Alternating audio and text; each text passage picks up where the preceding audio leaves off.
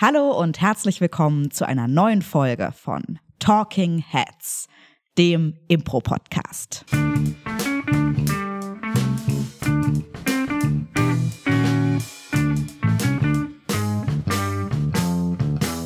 Heute vor mir der strahlende, der die Lichtgestalt, der Gigant, Corbinian Wildmeister. Ja, und mir gegenüber sitzt die außergewöhnliche, die phänomenale, die fabelhafte, die äh, vom Himmel heruntergefallene Elisabeth Roth. Ja, vielen Dank. Ich es geht gut los mit so Komplimenten. Ja, Eigentlich find, ein schöner Einstieg. Ein sehr schöner Einstieg. Ich finde, diese Anmoderation war sehr wertschätzend. Wir haben schön aufeinander aufgebaut. Vielleicht das Gegenteil, über was wir heute reden werden. Ähm, genau, ich habe nämlich auch schon eine Idee, wie wir jetzt gleich hier anfangen. Okay. Und zwar ähm, werde ich dich jetzt gleich erstmal wegbulldosen. Oh. Das ist nämlich das Thema unserer Folge heute. Nämlich die Frage, bin ich ein Impro-Bulldozer? Das ist korrekt. Bevor wir einsteigen mit, was könnte sich denn hinter diesem Wort im Impro verbergen, wenn du diese Frage hörst, vielleicht unabhängig von irgendwelchen Theorien, was ist deine erste Assoziation mit der Frage, bin ich ein Impro-Bulldozer? Meine erste Assoziation ist tatsächlich eine Person, die jemand mit einem Bulldozer überfährt und ich glaube, das ist auch so ein bisschen die negative Assoziation, die damit hervorgerufen werden soll. Also, dass man sich sozusagen, wenn man die nicht bulldozende Person ist, dass man äh, sich dann überfahren fühlt. Mhm. Wie ist es denn bei dir, Ellie? Was äh, verbindest du denn damit? Ja, wenn ich bin ich ein Impro-Bulldozer höre, habe ich auch sofort so ein, so ein Bild von so einer Impro-Spielerin oder einem Impro-Spieler im, im Kopf, wo sich alle Köpfe so drehen auf der Bühne, wenn die Person auf die Bühne kommt und es ist wirklich so dö, und dann kommt so diese Person auf die Bühne und macht so krassen Scheiß. Und ich muss sagen, klar, es hat, es hat auf jeden Fall für alle anderen auf der Bühne, spüre ich bei der Frage auch so eine negative Konnotation ich spüre aber auch so ein bisschen so einen, das ist so ein krasser Shit, der dann so passiert von der Person. Also ich habe okay. schon auch so, so, so ein Superhelden-Flair habe ich da irgendwie schon so der Impro-Bulldozer. Ah, weißt ja, du, was okay. ich meine? Sowieso, als wäre es so, so ein Kinofilm von so einem Menschen, der so eine, so eine menschliche Walzmaschine ist. Du kannst das Marvel ja mal pitchen. Ich glaube, denen gehen langsam auch dann die Ideen aus und vielleicht suchen die ja nach äh, neuen Superheldinnen und Superhelden. Ja, also wenn das nicht, also der Impro-Bulldozer, das ist doch eine packende Geschichte. Ja. Aber was du schon vorne, vorweggenommen hast, ist, ähm, dass es zu dem Begriff ja vielleicht durchaus auch unterschiedliche Auffassungen geben kann, wie man das jetzt bewertet. Ja. Ähm, auch wenn ich glaube, daher, wo ich, glaube ich, den Begriff zum ersten Mal gehört habe, dass er da definitiv eher eine negative mhm. ähm, Beschreibung hat. Und zwar habe ich ja. das vor Ewigkeiten, glaube ich, schon mal gelesen bei Keith Johnstone. Ich habe jetzt im Vorfeld dieser Folge, habe ich auch noch mal kurz nachgeblättert und sogar gleich auf den ersten Seiten ähm, seines äh, bekannten Buches Impro for Storytellers äh, steht so eine Definition von so Spielertypen, mhm. Spielerinnentypen. Und ähm, da ist gleich der zweite Punkt die Bulldozers. Und er sagt, uh, Bulldozers crash uncaringly or unknowingly through other players' ideas and scenes. Also Bulldozer ähm, interessieren entweder bewusst oder unbewusst, äh, walzen die sozusagen die Ideen und Szenen von anderen Spielern nieder.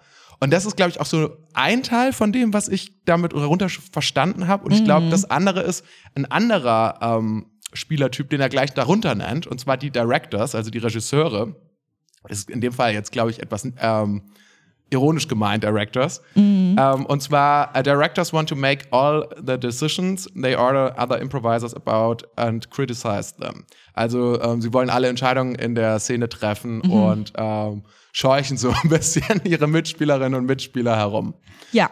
Okay, cool. Das wären jetzt zwei Definitionen, die ich tatsächlich auch beide jetzt so damit assoziiert ja. hätte, mit diesem Begriff. Genau. Ja. Und ähm, dementsprechend ist es ja erstmal, also wenn man so klassisch vom Bulldozer spricht, ist, glaube ich, erstmal ähm, ein eher negativer Spielstil gemeint, wo man sich quasi nicht mehr dafür interessiert, was eigentlich die anderen Leute machen auf der Bühne mhm. und ähm, eigentlich nur sozusagen seine eigene Idee festhält und verfolgt. Und es ist ja so ein bisschen auch so der Geg das Gegenteil von dem Spirit, den wir ja auch versuchen, äh, Leuten, die am Anfang vom Impro stehen, mitzugeben. Ja, mit äh, Zuhören, aufeinander eingehen, yes and, das stimmt. Das ist so ein bisschen die Antithese davon.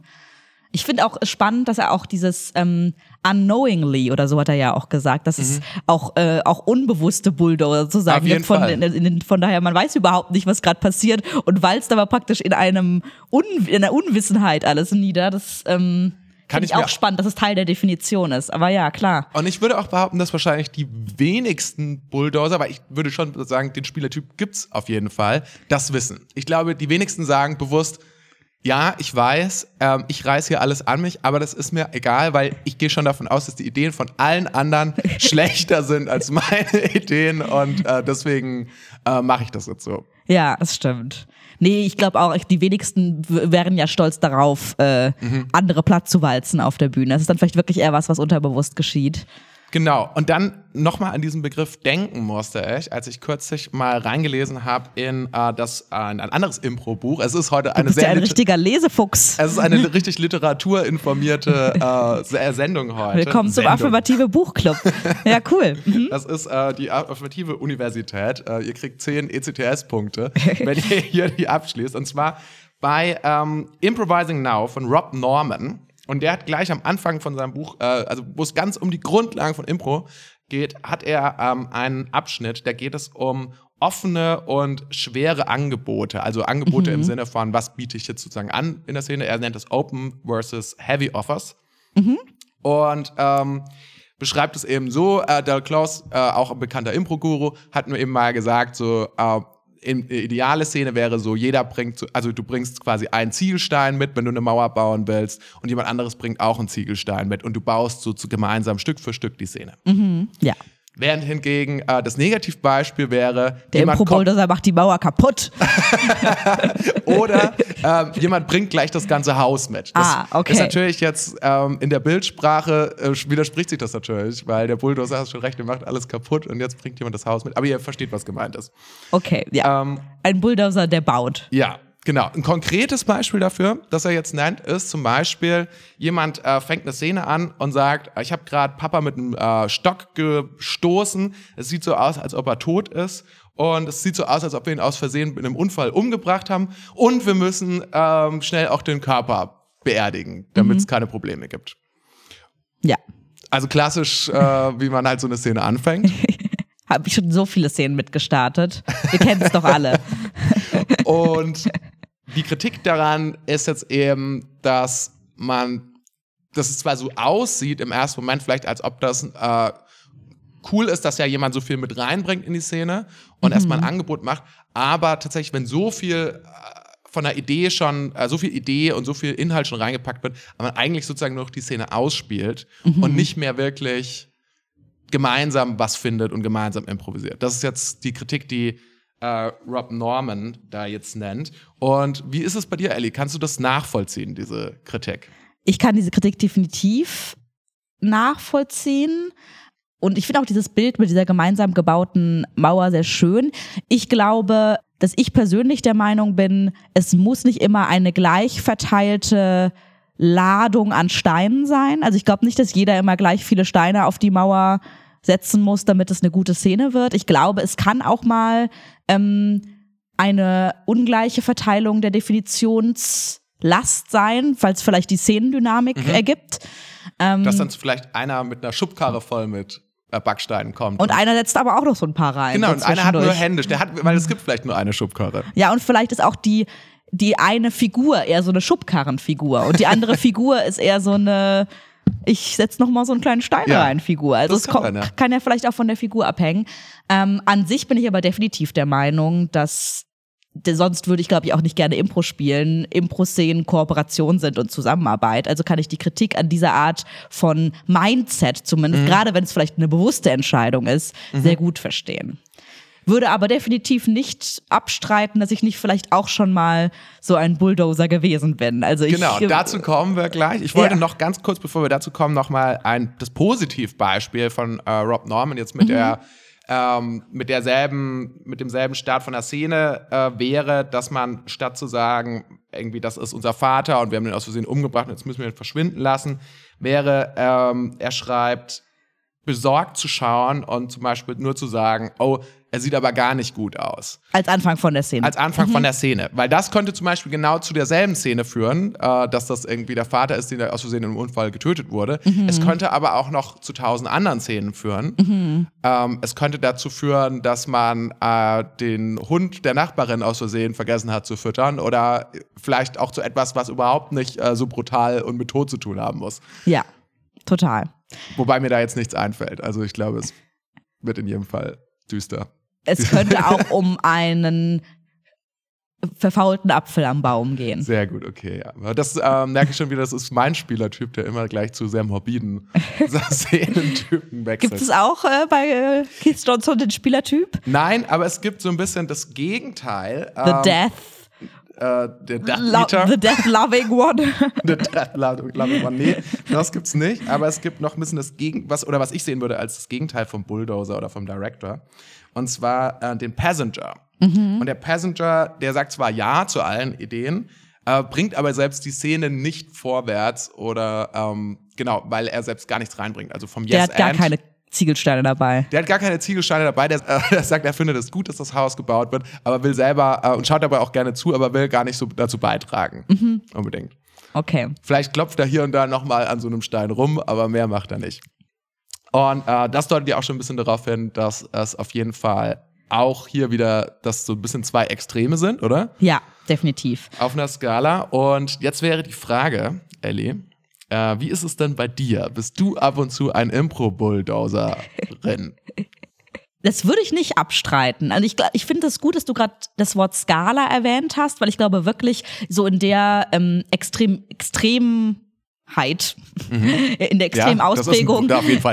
Wie, wie Keith Johnstone es da jetzt beschrieben hat, sind es ja wirklich zwei unterschiedliche Pole. Und ich glaube, meistens, wenn ich Impro spiele, bewege ich mich irgendwo auf der Skala dazwischen. Mhm. Und ich glaube auch, ich habe mich im Laufe meiner Impro-Karriere mhm. ähm, sehr unterschied auf sehr unterschiedlichen Bereichen ähm, bewegt. Ja. Ich glaube, das ist auch sehr natürlich, dass gerade wenn man mit Impro anfängt und dann zum Beispiel mit Leuten spielt, die schon mehr Erfahrung haben, leichter mal in diese Passenger-Rolle verfällt, mhm. wenn man denkt, ah ja, die anderen bauen da gerade ein wunderschönes Haus, die machen das viel besser als ich, ich schau mal zu und sag, super, weiter so. Ja. Und so war es definitiv auch bei mir, als ich am Anfang mit der Affirmative gespielt habe, weil ich viel weniger Erfahrung hatte als die anderen Spieler. Und da war ich definitiv eher so ein Passenger.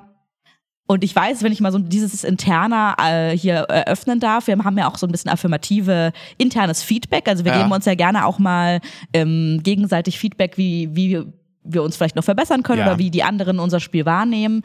Und da habe ich beim dem letzten Feedback, was wir gemacht haben, auch häufiger mal das Feedback bekommen, ähm, dass ich vielleicht auch mich mal etwas mehr zurücknehmen könnte mhm. und mal die anderen mehr auf mich zukommen lassen könnte und vielleicht ein bisschen weniger äh, definieren könnte. Ja. Und das fand ich super spannend, weil ich ja angefangen habe eher aus so einem Gefühl von, ich halte mich mal zurück gegenüber den mhm. anderen Affirmativis und jetzt vielleicht dann doch eher in das an auf der Skala weiter mhm. in die andere mhm. Richtung gewandert bin. Und das fand ich sehr interessant, weil ich das über mich selbst gar nicht so gesagt hätte. Ich, ich ja. war ganz überrascht. Aber andere. Es war eine Metamorphose so ein bisschen. Es war ein bisschen eine Metamorphose, die ich selbst aber gar nicht noch gar nicht wahrgenommen hatte. Mhm. Und jetzt habe ich mal von anderen anderen gespiegelt bekommen. Hey, vielleicht bist du gerade ein bisschen in die andere Richtung unterwegs und du kannst vielleicht auch noch mal wieder ein paar Schritte zurückgehen ja. der, mit deinen mit deinen ganzen Kiezziegelsteinen. Und das fand ich sehr spannend. Und deswegen würde ich sagen, ja, ich bin mit Sicherheit ähm, auch schon Impro Bulldozer gewesen auf der Bühne. Mhm. Ähm, ja. Ist der zum Beispiel, ist der, gibt es für dich einen Moment oder eine Szene oder eine Show, wo du danach so das Gefühl hattest, so ein bisschen, da war ich jetzt vielleicht ein bisschen zu too much oder so oder hab nicht mehr, war auch vielleicht nicht mehr so connected mit den anderen, hab so die ein bisschen platt gewalzt. Mm. Oder gibt es jetzt, dadurch, dass du es selbst nicht wahrgenommen hast, gibt es vielleicht kein so konkretes Ereignis? Ähm, ich kann mich noch an eine Show erinnern, also mit Sicherheit gibt es noch eine aus dem aus dem, der jüngeren Vergangenheit, aber mhm. nur weil mir die gerade zuerst einfällt. Da war ich schon bei der Affirmative und äh, habe dann allerdings eine Kurswerkschau mitgespielt, weil ich auch noch in einem Level X mhm. mit dabei war. Oder war es überhaupt ein Level X? Es war jedenfalls ein ähm, Comedy-Kurs, eine Werkschau von einem Comedy-Kurs und äh, wo es sehr viel um Prämissen und Game of the Scene ging. Ja. Und ich weiß, dass ich in dieser Show auf jeden Fall in sehr, sehr viele Szenen rein bin und von Anfang an der Szene halt so komplett meine Prämisse reingedrückt habe, weil ich, ah nee, es war glaube ich ein Armando-Kurs, genau, ja. es war ein Armando-Kurs und ich habe äh, von Anfang an immer meine Prämissen komplett durchgewalzt und es war schon, glaube ich, wirklich eher so ein, komm, du spielst jetzt hier meine Prämisse im Match, weil ich aber auch gerade bei Prämissen und Game of the Scene dann häufig so dieses Gefühl hatte, oh, ich habe so eine coole Idee, diese Szene muss jetzt so laufen, mhm. wie ich das will und da habe ich definitiv auch mal so eine Szeneninitiierung gehabt von wegen das und das und das und das und das und das und komm, du darfst jetzt mitspielen, so. Definitiv habe ich das schon gemacht. Ja. Sehr gut, dass du das als Beispiel nennst, weil in der Vorbereitung für die Folge dachte ich mir nämlich auch häufiger, wann passiert sowas besonders krass oder wann beobachte ich das an mir besonders krass? Und ich glaube, das sind gerade tatsächlich so prämissenbasierte Formate und alles, was so in eine starke Game of the Scene Einschlag hat. Mhm weil die ja dann oft auch recht frei sind. Mhm. Das heißt, ähm, zum Beispiel manchmal wissen wir ja auch schon bei unseren Shows, wenn wir Kurzform spielen, äh, der Einfachheit halber teilen wir vorher schon auf, wer wahrscheinlich welche Szene spielt. Ja. Also wer welches Game spielt, damit ja. es auch halbwegs fair verteilt ist und damit wir keine Zeit verlieren, mhm. ähm, das dann noch äh, festzulegen. Äh, das heißt, ich weiß, ich werde wahrscheinlich die ähm, emotionale Achterbahn spielen mhm. und dann spiele ich später noch den Pantomime oder so. Ähm, Quatsch, Pantomime. Den Pantomime-Bulldozer. Den Pantomime-Bulldozer. Nein, äh, ich meinte den äh, Dolmetscher. Ja. So. Und da ist es ja weniger so, dass ich dann einfach random sozusagen auch noch in Szenen irgendwie zum Beispiel auch noch reinkomme und sage, die auch noch an mich reißen und so. Deswegen, Beim Vokalgame auch noch reinspringst. Ja, auch noch reinspringen, da noch auf einmal noch, äh, genau, auch noch sage, äh, Hallo. Und Deswegen finde ich das sehr verführerisch.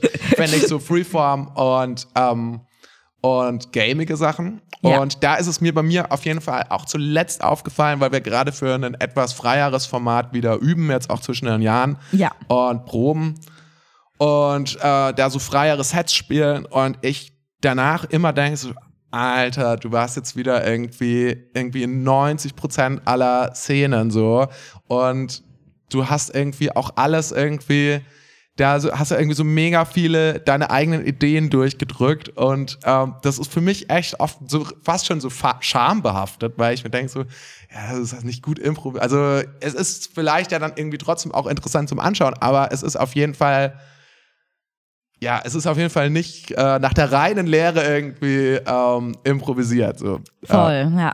Aber äh, gut, dass du nochmal das Freiere ansprichst. Ich habe ja gerade nur an Prämissen gedacht, aber jetzt ist mir gerade erst wieder eingefallen dass ich gerade auch bei Storytelling-Sachen, glaube ich, diese, diese, diese Tendenz total habe. Also wenn ich zum Beispiel an unser letztes Impro-Musical denke, mhm. da bin ich, glaube ich, total oft in Szenen reingegangen und habe die Leute super schnell fremd definiert und habe ihnen auch mehr oder weniger in die Hand gedrückt, was jetzt in dieser Szene passiert. Auch weil ich bei Storytelling, glaube ich, häufig so dieses Gefühl habe, okay, es wäre so cool, wenn in dieser Geschichte jetzt das und das und das und das passiert. Mhm. Ich will das jetzt alles in dieser Szene klar machen, weil das soll jetzt passieren. Da habe ich, glaube ich, auch äh, Schwierigkeiten, das dann loszulassen lassen. Dass manchmal. du dann so sehr auf dem Story-Train bist und so sehr, also ins Plotten schon kommst, dass du sagst, ja, das wäre sozusagen der nächste Schritt für die Geschichte und so. Ich glaube, das ist auch auf jeden Fall eine Facette von dem, worüber wir da äh, sprechen. So. Also es ja. sind, glaube ich, nämlich auch unterschiedliche, also erstmal müssen wir kurz festhalten. wir haben beide auf jeden Fall ab und zu Situationen, wo wir uns für Impro-Bulldozer halten. Ja. Ich möchte übrigens nur mal ein Beispiel nennen, ja. weil das ist, es ist nicht wirklich genau das, worüber wir sprechen, aber das war tatsächlich das Erste, was mir in den Kopf kam, als du gesagt hast, du willst eine Folge machen, darüber bin ich ein Impro-Bulldozer. Ja. Wir haben mal einen Festival-Workshop gemeinsam mhm. besucht und ich kann ah, mich an okay, eine Szene erinnern, wo andere Leute eine Szene gespielt haben. Du bist reingekommen hast mit einer Kettensäge pantomimisch alle abgemetzelt, hast dann die Kettensäge auf den Boden geworfen, wie so einen Mic Drop und hast dann selbst in der Szene gerufen und ziehen. Also du von außen rein, hast alle getötet mit so einem brachialen Gesichtsausdruck auch und dann die Szene selbst beendet. Also es ist natürlich jetzt komplett aus dem Kontext gerissen. Wir haben was Bestimmtes geübt zu dem mhm. Zeitpunkt. Es ging um Game of the Scene, es ging auch irgendwie um große Entscheidungen und es war tatsächlich sehr lustig in dem Moment. Aber das war so das erste Bild, was mir in den Kopf kam, weil das war für mich so, das ist das Plakat mhm. von dem Marvel-Film, das ist der mhm. Impro-Bulldozer. Diese Figur, die mit dieser Kettensäge reinkommt und die ganze Impro-Szene einfach zermetzelt. Ja. Das, Also es ist, äh, klingt viel schlimmer. Also es war wirklich sehr lustig in dem Moment. Corbin hat das wunderbar gespielt, aber das war so das, das Bild, was ich im Kopf hatte. Ja. Eigentlich bist du der Impro-Bulldozer für Genau, aber das ist auch der Grund, warum ich, das ja, hat ja auch etwas Therapeutisches heute darüber zu sprechen und das, ähm, sich da so der Welt zu offenbaren. Und, ähm, genau, es ist aber auf jeden Fall, auch würde ich sagen, etwas, ähm, was ich glaube ich schon dann auch halbwegs reflektieren kann. Immerhin so sehr, Natürlich. dass wir heute hier sitzen und darüber sprechen und dass ich, dass es auch schon was ist, woran ich dann irgendwie auch gerade arbeite oder wo ich, woran ich immer wieder arbeiten will. Ähm, um das klarzustellen, du bist für mich ein äh, sehr geschätzter Mitspieler. Ich liebe es, mit dir auf der Bühne zu stehen. Und ich persönlich habe mich tatsächlich noch nie von dir überfahren gefühlt. Ah ja, okay. Siehst du, das ist ja auch interessant oder interessant mal zu hören. Ja. Vielen lieben Dank, Ellie. Äh, aber bevor es jetzt hier irgendwie wieder zu sehr in du Lichtgestalt. Lob, Lob ausartet für Gegenseitiges. hör auf, hör auf. Äh, machen wir doch mal weiter und reden mal kurz darüber, was denn vielleicht die Gründe sind, warum man überhaupt bulldozt. Mm. Also was verleitet einen denn dazu, ähm, dass man vielleicht aus dem Kontakt herausgeht, ein bisschen zu sehr die eigenen Ideen und die eigenen Vorstellungen durchdrückt, unabhängig davon, was eigentlich gerade schon da ist. Ja. Ich glaube, ähm, wenn ich jetzt zum Beispiel an die Prämissen oder an Storytelling denke, an Momente, wo ich gebulldozed habe, dann war es immer das Bedürfnis nach äh, Kontrolle. Mhm. Also das Bedürfnis, ähm, ja, die, also so, so schlimm es klingt, aber das, dem, dieser ekligen Wahrheit muss man ja mal in ja. die Augen gucken. Die, das Bedürfnis, die Szene zu kontrollieren mhm. und die Idee, die man selbst hat, durchzusetzen, würde ja. ich schon sagen. Und ich glaube schon auch, also zum Beispiel bei dieser Werkschau, wo ich gespielt habe, dass es häufig entstehen kann, dieses Bedürfnis, wenn man auch mit SpielerInnen spielt. Nicht immer, aber häufig auch, wenn man mit SpielerInnen spielt, die aus der eigenen Wahrnehmung weniger Erfahrung haben mhm. als du. Also ich glaube, ah, dass das ja. bei mir ganz häufig passiert und da muss ich mich echt zurückhalten. Wenn ich denke, dass ich die erfahrenste Spielerin auf der mhm. Bühne bin, so arrogant das klingt, ja, dann neige okay. ich, glaube ich, total zum Bulldozen, mhm. weil ich das Gefühl habe, ich will diese, ich will kontrollieren, dass diese Szenen gut werden und ich weiß, dass ich gute Ideen habe. Es klingt jetzt total arrogant. Nein, überhaupt nicht. Nein, nein, dann, nein. dann habe ich, glaube ich, eher diese Tendenz. Und wenn ich ja. ähm, zum Beispiel mit der Affirmative spiele, habe ich, hoff, glaube ich, etwas weniger die Tendenz, ähm, weil mhm. ich vielleicht dann doch noch ein bisschen mehr Vertrauen habe, dass da auch andere Angebote kommen von den anderen, dass die anderen auch ihre Ziegelsteine mitbringen. So. Ja, also vielleicht soll ich an dieser Stelle erwähnen, dass ich dich im Übrigen auch nicht für einen Impro-Bulldozer halte. Dankeschön. Das sollte ich vielleicht auch nochmal sagen. Aber ich kann total nachvollziehen, was du meinst. Und ich würde sagen, ich würde das jetzt auch nicht als Impro-Bulldozing gleich bezeichnen. Ähm, es sind ja immer eher nur Tendenzen oder so, mhm. aber genau, ich verstehe, was du meinst. Natürlich, dass man dann in einer ähm, so gerade in so einer Story-Langform, wenn man das Gefühl hat, ah, wir müssen hier noch ein paar Sachen klarkriegen oder wir müssen jetzt mal so ein bisschen irgendwie diese Geschichte noch ein bisschen runden, dass man da vielleicht mehr das, den Druck verspürt. Jetzt gerechtfertigt oder nicht, dass man das alles irgendwie jetzt in die richtigen Bahnen lenkt, weil man sozusagen die Meinung hat, ich bin der Einzige oder die Einzige, die das jetzt hier noch richten kann oder, ja. oder so. Ich weiß, wie es geht. Lass mich vor. Aus dem Weg. Aus dem Weg. Hier kommt der Impro-Superheld. Der Impro-Bulldozer. Zur Stelle. Deswegen habe ich dieses Bild vor Augen. Oh ja, Gott, ist ja unsympathisch. Weil ich mich selbst als die Impro-Bulldozerin sehe, die die Szene retten kann. Genau. Und nein, nein, nein, nein, das kann es nicht sein. Hilfe. Ich möchte aber vielleicht noch einen äh, weniger, ähm, weniger unsympathischen Grund vielleicht anführen. Ja. Also äh, Kontrolle, definitiv bei mir auch, also kann ich komplett teilen. Bei mir ist es aber auch gerade, und zwar gerade in so Freeform, ähm, ist es auch zu viel Spaß. Oh. So ja. ein ungeregelter Spaß. Und das ist auch, was ich oftmals bei ähm, Leuten in Workshops auch beobachte, die vielleicht auch gerade noch so ein bisschen am Anfang stehen, mhm die sich nicht zuhören, weil sie gerade so mit dieser Freiheit, die das ähm, Impro, die sie in Impro erleben, die sie sonst vielleicht noch nie irgendwo erlebt haben, so diese kreative Freiheit, die einen ähm, ja, so ein bisschen überwältigt. Und man dann quasi. Man wird übermannt vom Impro-Bulldozer. Genau, man, nein, vom inneren Impro-Bulldozer. Ja. Und man hat dann so viel Spaß, dass man erstmal gar nicht mehr mitkriegt, was machen die anderen überhaupt und mhm. führt das hier jetzt gerade zu einer coolen gemeinsamen Szene. Und erst im Nachhinein stellt man dann so ähm, schamvoll fest, so, ah, jetzt war ich vielleicht irgendwie gerade so ein bisschen zu viel einfach. Ähm, oder man stellt es nicht fest und bulldozt einfach und ist weiter. einfach auf Wolke 7. ist einfach ja. auf Wolke 7. Und das ist ja auch, muss man dazu sagen, ist ja auch was sehr Gutes, dass ja. die Leute Spaß haben. So. Total. Das ist ein schöner Punkt, den, auf den ich gar nicht gekommen wäre. Total cool. Wo du gerade bei Leuten bist, die vielleicht noch nicht so lange Impro spielen. Ähm, wo, glaube ich, auch in Kursen oder Workshops häufig Bulldozen auch beobachtet werden kann, ist, das geht jetzt eher wieder Richtung Kontrolle und Sicherheit ähm, bei Leuten, die sich vielleicht gerade sehr unsicher fühlen in mhm. der Szene. Also gar nicht aus diesem, ich weiß, wie es geht, ich will es jetzt kontrollieren, sondern eher, ich fühle mich gerade komplett lost mhm. und deswegen, vielleicht auch eher unterbewusst, reiße ich gerade alles an mich und versuche alles zu definieren, weil mhm. ich mich beim Definieren sicherer fühle als beim nur dabei ja. stehen. Das kommt, glaube ich, auch sehr auf die, den Typ Mensch an. Genau. Aber es gibt, glaube ich, diesen Typ Mensch, der gerade, wenn er sich unsicher fühlt in der Szene, ganz, ganz viel ja. definiert. Ja, oder vielleicht Definieren, ja. Oder es, ganz definieren hört sich für mich nach genau ganz viel tut. Weil definieren hört sich schon so nach kooperativ irgendwie an. Ja, okay. Aber so ein bisschen so in seinem eigenen Ding, in seinem eigenen, in seiner mit so ein bisschen mit Scheuklappen, sagt man ja, mhm. unterwegs ist und gar nicht mitkriegt, was die anderen machen und einfach irgendwas macht und äh, so seine eigene Szene spielt oder ihre eigene Szene spielt. So, ja. Das auf jeden Fall, ja, genau, auch aus so einer Überforderung, aus so einer Überforderung raus, dass man gar nicht ähm, das ähm, kognitiv hinkriegt, überhaupt noch dem anderen zuzuhören, so, weil es gerade so eine Stresssituation ist auf der Bühne. Total. Ja. Und ich glaube, ein Bedürfnis steht noch dahinter. Ich weiß nicht, ob das jetzt wieder zu geprägt ist von meiner eigenen Bulldozer-Liebe. Aber ich glaube auch das Bedürfnis der Klarheit kann dahinter stecken. Nicht unbedingt nur der mhm. Kontrolle, mhm. sondern zum Beispiel, wenn ich auch wieder ja. an Prämissen-Impro denke, ja. an eine Comedy-Prämisse. Ähm, zum Beispiel im Amando, wenn man jetzt zum Beispiel ein Amando so spielt, wie ihn die Affirmative spielt, mhm. dass an sich die Comedy-Prämisse, man kommt wirklich mit der Idee einer Comedy-Prämisse ja. auf die Bühne, muss die eigentlich klar machen ja. und dann spielt man das Game. Und das kann natürlich noch offen sein, das Game. Es kann auch in verschiedene Richtungen gehen. Ja. Aber die Prämisse muss klar werden am Anfang. Und gerade wenn es eine komplexere Comedy-Prämisse ist, dann kann es schon sein, dass du am Anfang erstmal mit einem ordentlichen Holzhammer auf die Bühne kommen ja. musst, damit die Person, mit der du zusammen die Szene spielst, versteht, was ist denn überhaupt deine Prämisse. Und dann ja. kann man vielleicht am Anfang, muss man vielleicht am Anfang ein bisschen Bulldozer sein, damit man mit genug Klarheit diese genau. Prämisse genau. Also, definiert. Absolut. Ja. Also gerade bei Prämisse, übrigens dazu gibt es eine eigene Folge. Also falls ihr euch jetzt ganz wundert, über was reden die beiden, dann, dann hört doch mal die Folge Prämissen und Game of the Scene. Sind ja. beide sehr empfehlenswert.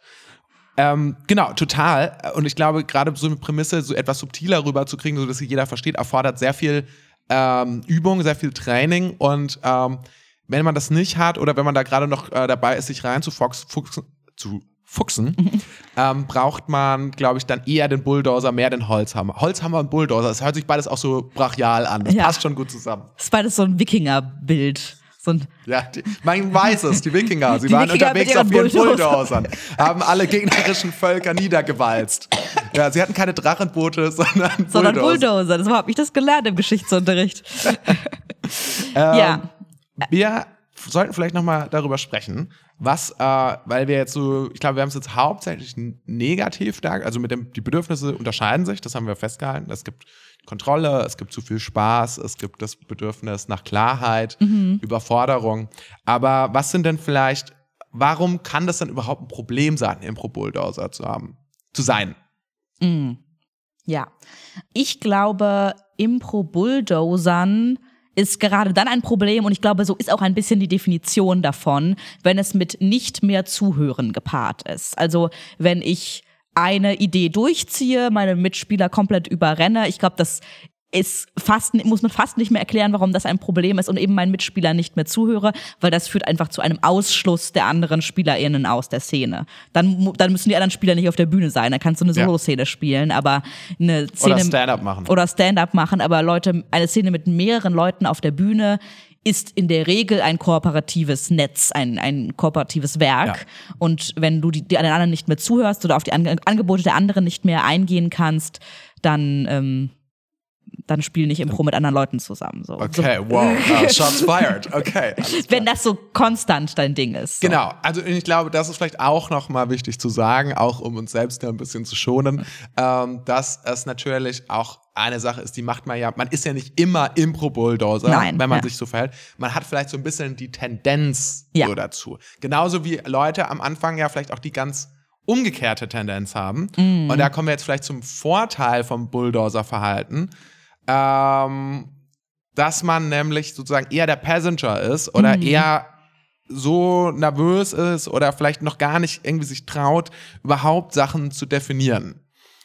Und äh, du hast vorhin ja auch schon gesagt in der Vorbereitung, Elliot, in unseren Kursen in Level 2, da versuchen in Level wir ja. In Level 2 geht es um freie Szenen, um das kurz äh, einzuschieben. Genau, da geht es um freie Szenen und da versuchen wir ja, ähm, die Leute tatsächlich eher so ein bisschen zum Bulldozen zu bewegen. Wie machen wir das denn, Ellie? Ähm, ja, das ein Hauptfokus in Level 2 ist das Definieren und das Behaupten. Denn ähm, was sich in Level 1 vielleicht noch ein bisschen einschleicht, ist äh, das Vage sein und das zu wenig definieren. Also zum mhm. Beispiel, ähm, zum, wenn wir dich nochmal Wop Norman zitieren darf, der ja. hat doch irgendwie bei dem Positivbeispiel sowas ja. wie, äh, man beginnt die Szene mit, oh, er sieht aber überhaupt nicht gut aus. Mhm. Und ich glaube, so eine klassische Szene mit zu viel Passenger wäre mhm. dann, oh, er sieht aber überhaupt nicht gut aus ja, das stimmt. Was machen wir denn da? Hm. Das stimmt. Die Frage war jetzt noch wichtig, weil ja, das stimmt, finde ich schon mal erstmal positiv. Also ja, das stimmt. Hm. Aber genau, aber was machen wir denn da? Wäre dann so zum Beispiel dann wäre, komplett null Informationen. Ich weiß zu. es auch nicht. Er sieht wirklich nicht gut aus. Hm, ja. Sollen wir vielleicht mal das da drüben hierher holen? Ja, lass uns das da mal holen. Was Und ist das denn? So, ich mm. weiß es auch nicht. Ich weiß es auch nicht. also das mal, also ich fand die, das Beispiel von Rob Norman sehr gut, ja. habe aber auch direkt gedacht, okay, das ist ein sehr offenes Angebot. Ich sehe direkt schon so zwei Impro-SpielerInnen vor mir, die nur offene Angebote machen und da kommt überhaupt nichts bei rum. Und, Wobei, ähm, ich finde, da steckt zum Beispiel schon was drin und ich glaube, wenn man zurückgeben würde, ein ähnlich kleines ähm, Angebot, wenn man das, wenn man das trainiert ist, weil wenn man sagen würde, zum Beispiel, oh, er sieht überhaupt nicht gut aus, und man würde dann sozusagen definieren, ja, er ist schon ganz blass. Dann hätte man ein wenig neue Informationen, die uns vielleicht in die Richtung bringt, oh, vielleicht könnte da eine Leiche liegen. Aber man hat noch nicht sozusagen äh, rausgehauen, ja, es ist die Leiche unseres Vaters und er liegt im Vorgarten. Das stimmt, ja. Aber was ich, der Punkt, den ich gerade machen wollte, ist, dass vielleicht. Aber, ich hab dich gebulldozed. Ja, Corbinian, du hast diesen Podcast plattgewalzt, du Wickiger. ähm, dass man vielleicht die Tendenz haben kann, ähm, gerade am Anfang vielleicht, wenn man noch nicht so viel Impro gespielt hat, sich zu sehr zurückzuhalten. Und ähm, ich glaube, deswegen meintest du gerade, wir versuchen die Leute in Level 2 ein bisschen zum Bulldozer zu entziehen, ein bisschen mehr den inneren Drive auch etwas definieren zu wollen, die Szene auch vorantreiben zu wollen, in den Leuten zu entfachen. Weil ich glaube, diese innere Höflichkeit von ich warte erst mal ab, die andere Person hat bestimmt eine Idee und ich warte so lange, bis die andere Person ihre Idee offenbart, das ist dann zu viel Achten auf die andere Person. Mhm. Und das kann ähm, der Szene eher schaden. Deswegen versuchen wir die Leute in Level 2 wirklich ein bisschen diese Höflichkeit abzutrainieren und eher so den inneren Bulldozer mal rauszulassen, weil selbst wenn die dann ein bisschen Richtung Bulldozer gehen, haben wir ja vorher trotzdem in Level 1 ganz viel Zuhören geübt und das bleibt auf jeden Fall noch übrig und dann ist es sinnvoller, eher mal sie in Richtung Holzhammer, eher mal in Richtung ich definiere jetzt mal was in der Szene zu drängen, damit ja. auch starke Angebote gemacht werden. Ja, und du hast ja jetzt gerade schon Zuhören genannt. Äh, Zuhören und aktives Zuhören sind ja so ein bisschen der Schlüssel, würde ich jetzt mal behaupten, um zu extremes Bulldozing zu vermeiden. Ja. Was gibt es denn da für Übungen, die wir vielleicht den Leuten an die Hand geben können, die ja. einem dabei helfen? Also eine Übung, die ähm, sehr klassisch ist, ist eigentlich einfach Active Listening, aktives Zuhören mhm. in Reihenform, die wir mit jedem Level 1 machen, ist zum Beispiel einfach eine Geschichte zu erzählen, Satz für Satz, nach jedem Satz ist der andere dran und man hat die Aufgabe, immer mindestens ein Wort der anderen Person in den eigenen Redebeitrag mit aufzunehmen. Das kann irgendein Wort sein, aber eins muss immer dran vorkommen und das verhindert eben, dass man während des Satzes der anderen Person schon darüber nachdenkt, was man selbst gleich sagen will und schon in seinem eigenen Kopf ist, weil man muss ja ein Wort mit aufnehmen. Das heißt, man wird gezwungen, wirklich bis zum Ende zuzuhören und mhm. ich glaube, das ist eine Technik, auch wenn wir sie im Level 1 machen und dann eigentlich nie wieder, ähm, die man auch als professionelle Impro-Spielerin, als professioneller Impro-Spieler immer mal wieder üben kann, weil das ja. ist ne, die Grundlage für Impro, das aktive Zuhören. Aktives Zuhören, auf jeden Fall. Ich mache ja aktuell auch so ein Meißner-Training. Ganz kurz, Meißner ist ja eine Schauspieltechnik und da geht es sozusagen ums emotionale Zuhören, also darum, dass man quasi seine Spielpartnerinnen und Spielpartner auf sich wirken lässt, indem man äh, repeated, also wiederholt, was gerade gesagt wurde und dadurch auch ähm, quasi überhaupt erstmal diese Information verarbeitet und sich äh, und so sacken lässt, dass man ähm, darauf dann mit einer ähm, darauf quasi emotional reagieren kann und ähm, genau, dazu gibt es, glaube ich, aber auch schon eine Folge, um ganz ehrlich zu sein. Ich glaube, dazu haben Paul und Claudia auch Zu schon eine Meißner Folge. gibt es, glaube ich, schon eine, ja. meine ich schon eine Hört Folge. euch die doch mal an, da wird es dann auch nochmal erklärt. Wir haben schon so viele Folgen, dass wir eigentlich immer nur noch so Referenzen machen zu anderen es ist Folgen. nur so ein einziges Literaturverzeichnis hier, um in dem Unibild zu planen. Ähm, genau, und es gibt noch, finde ich, eine andere coole Sache, äh, machen wir auch, und zwar in einer Stimme zu sprechen, also One Voice. Mhm. Ähm, das finde ich, hilft auch sehr dabei, äh, Kontrolle abzugeben, weil wir versuchen den Leuten ja auch zu sagen, äh, wenn ihr in einer Stimme sprecht, im Idealfall sehen wir nicht mehr von außen, wer gerade führt. Ja. Und am Anfang ist es immer so, man hat das Gefühl, ah, die Person führt mehr oder die Person führt mehr. Und dann kommen die irgendwann zunehmend an den Punkt, dass die Wechsel immer schneller werden. Also die, die, die Abschnitte, in denen jemand was vorgibt, werden immer kleiner, sodass das von außen dann nicht mehr sichtbar ist. Ja. Und was ich super spannend fand, ist, kürzlich habe ich ähm, in eine Show gespielt in Würzburg. Da war Inma Lori zu Gast, die hier, glaube ich, auch schon mehrfach äh, erwähnt wurde. Eine fantastische Impro-Spielerin. Das stimmt, ja. Und die hat so in, und das war ein sehr freies Format, und die hat teilweise in Szenen auch häufiger ähm, dieses One Voice als, äh, als so Technik angewandt, ähm, weil es einfach extrem, also nicht über längere Passagen, aber wenn es darum ging, zum Beispiel, ja, wir sagen immer, und dann hat man was gemeinsam wiederholt, weil es einfach extrem hilft, finde ich, ähm, zusammen wieder sich ein bisschen zu connecten, wenn man das Gefühl hat, ah, man ist gerade so ein bisschen so, äh, jeder ist gerade so ein bisschen mit eigenen Ideen unterwegs. Ja. Und Es bringt einen extrem schnell wieder zusammen. Man kann es auf jeden Fall gut auch in freien Szenen anwenden. Ähm, ohne dass das jetzt gleich ein riesen Game ist oder so. Ja. Und es hilft einen, sich zu connecten. Es hilft einen, dass man äh, weniger ähm, seine eigene Ideen, an seinen eigenen Ideen festhält und die verfolgt, sondern was Gemeinsames verfolgt. Das vielleicht Total. auch als Tipp. Wunderbar. Ich finde einen richtig guten Tipp. Und ähm, klassische Impro-Übungen, die wahrscheinlich fast alle, die schon Impro spielen, äh, schon mal gemacht haben. Das Erzählen Wort für Wort, also nicht nur Satz für Satz, sondern wirklich Wort für Wort, ist, finde ich, eine der besten Übungen, um Ja. Kontrolle abgeben zu trainieren. Das würde ich auch, ich lieb's immer, wenn wir das in Proben nochmal machen, weil ich finde, das ist immer gut, um sich auf eine Wellenlänge zu bringen. So. Und zu lernen, okay, ich gebe die Kontrolle ab, ich kann es nicht kontrollieren. Ellie. Halt die Lass Klappe. los. Damit kommen wir zu Kapitel 6.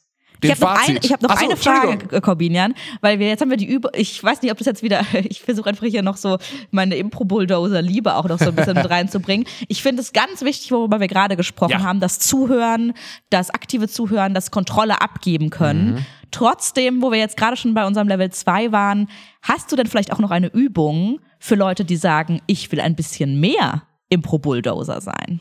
Also du meinst jetzt im Speziellen, äh, wenn es ums Behaupten geht. Zum Beispiel, also Ja. ich will, ich bin zu, ich bin zu viel Passenger äh, nach meinem Gefühl. Ich möchte jetzt ein bisschen mehr meinen inneren Impro-Bulldozer Mhm. herauslassen. Ähm, auf jeden Fall. Das erste, was mir jetzt gerade einfällt, ist das Expertinnen-Spiel, das wir ähm, häufig haben. Und zwar kriegt jemand, eine Person einfach ein Thema genannt, sozusagen.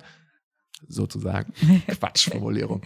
Und referiert dazu, egal ob sie sich damit auskennt oder nicht. Und an irgendeinem Punkt taggt sich oder also klatscht sich eine andere Person rein, nimmt ein zuletzt genanntes Wort und fängt an, darüber als Expertin oder Experte zu referieren. Ja. Und ich finde, diese Übung hilft einem erstmal für sich selbst festzustellen, das ist ja vielen am Anfang gar nicht klar, ich kann auch erstmal zu irgendwas sprechen von einem Thema, von dem ich keine Ahnung habe, weil ich genug irgendwie ähm, Wörter habe, die es so klingen lassen oder irgendwie Halbwissen habe, die es so klingen lassen, als ob ich davon vielleicht eine Ahnung habe. Und ich kann auch sehr spezifische Sachen wie Definitionen oder Statistiken erfinden aus dem Moment heraus. Und ich glaube, das gibt auf jeden Fall Mut und ähm, Inspiration, auch selbst in, im Scenework dann ähm, etwas ähm, bulldosiger zu sein. Experte für die eigene Szene zu sein, Genau. Experte für sozusagen. die eine Szene zu sein. Total, das finde ich eine mutig zu schöne behaupten. Übung. So ist, ist ja die po positive Formulierung dann. Ja. Genau. Okay, dann darfst du jetzt das anleiten, was, äh, überleiten, was du gerade machen wolltest, bevor ich dich unterbrochen habe. Ja, jetzt kommt die elegante Überleitung zum Fazit. Was halten wir fest zum Bulldozing? Was halten wir fest zum Bulldozing?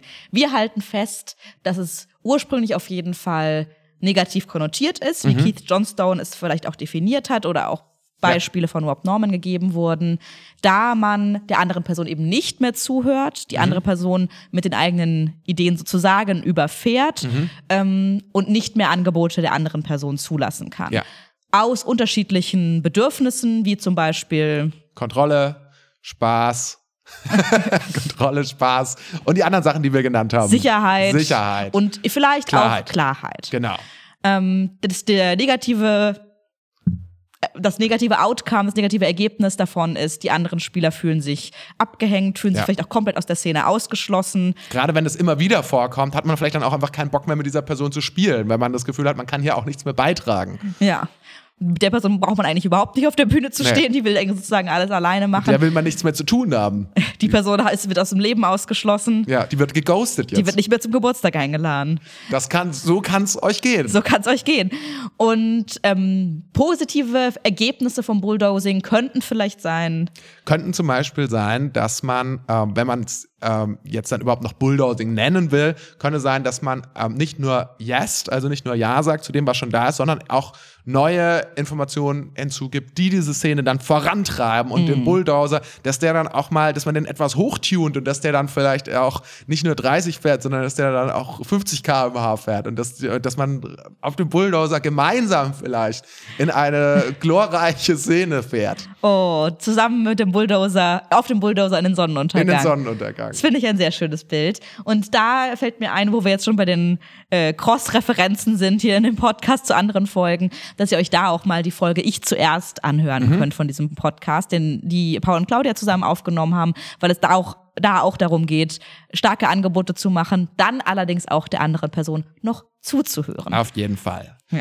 Und damit kommen wir zur entscheidenden Frage für diese ähm, Folge. Und zwar in jeder Folge, um ehrlich zu sein. Und zwar, was war denn, Ellie, dein Impro-Moment der Woche? Der Impro-Moment der Woche. Ja, das ist natürlich ein bisschen schwierig für mich persönlich, weil ich in der letzten Woche mit Lungenentzündung im Bett lag und tatsächlich eigentlich äh, gar nichts gemacht habe und kein Impro gespielt habe. Lagst du nicht im Bett und hast gesagt, Sip, Sip. Hast dich so selbst angeklatscht? ähm, nein, leider nicht. Okay. Also die Lungenentzündung hat selbst meinen Impro-Spirit aus mir rausgetrieben. So schlimm war's. Aber dann habe ich vielleicht einfach mal einen Impro-Moment, der nur sekundär was mit Impro zu tun hat. Trotz Lungenentzündung hatte ich diese Woche einen Umzug. Ich bin äh, umgezogen ähm, in eine neue Wohnung mit meiner Freundin zusammen und habe Hilfe von der Affirmative bekommen. Frederik und Miri haben mir bei meinem Umzug geholfen und Miri, äh, das war mein Impro-Moment der Woche, hat sogar äh, meinen Studi den Studibus für uns gefahren, äh, weil sowohl Yvonne als auch ich diesen Bus nicht fahren wollten. Wir haben uns damit nicht wohl gefühlt und da war ich sehr dankbar für mein Impro-Ensemble, die ja auch äh, meine Freunde sind, die dann Oh. einfach äh, bei sowas einspringen und das hat mir sehr das Herz erwärmt. Ja, jetzt habe ich mal wieder ein schlechtes Gewissen, dass ich nicht mit dabei war. Nein, nein, nein, das war gar kein, gar kein Reindrücken jetzt für dich, Corbinian, aber ich war auf jeden Fall sehr dankbar. Liegt es daran, dass ich dich gebulldozed habe? Hast mich deswegen nicht zum Umzug eingeladen? Ja, da sieht man, da sieht man, wohin es führt. Aber Corbinian, was war denn Nein, dein. Impro-Moment der Woche? Mein Impro-Moment der Woche war, ähm, da würde ich jetzt ein bisschen weiter zurückgehen, weil, also ich würde es jetzt nicht diese Woche nehmen, weil jetzt gerade zwischen den Jahren war ja auch recht wenig los eigentlich. Ich würde tatsächlich gerne nämlich unsere Jahresrückblickshows nennen, die ein riesengroßer Spaß waren. Ja. Und äh, wir haben zweimal gespielt im Unterhaus. Äh, beide Shows waren ausverkauft. Also wie geil ist das? Also an zwei Tagen hintereinander.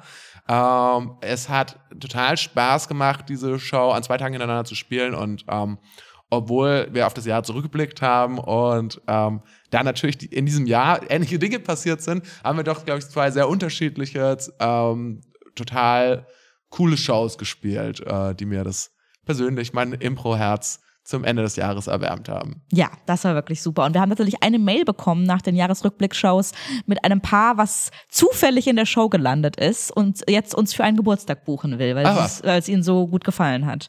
Sehr schön, ja, wunderbar. Um mal nochmal uns zu loben hier in diesem Podcast. Haben wir zu wenig gemacht. Falls ihr uns buchen wollt für euren Geburtstag, dann schreibt uns doch eine Mail an info.deaffirmative.de. Ähm, und vor allem, äh, das wäre ganz großartig, wenn ihr gerade auf Google unterwegs seid und da rumbraust im Internet, dann gebt uns doch eine 5-Sterne-Bewertung da. Ähm, da würden wir uns sehr darüber freuen. Und wenn wir sonst nichts mehr haben, Ellie, hast du noch was? Ich habe nichts mehr, würde ich sagen, können wir unsere Bulldozer anschmeißen, unseren Wikingerhelm aufsetzen. Und dann fahren wir in den Sonnenuntergang. Tschüss, bis nächste Woche. Macht's gut!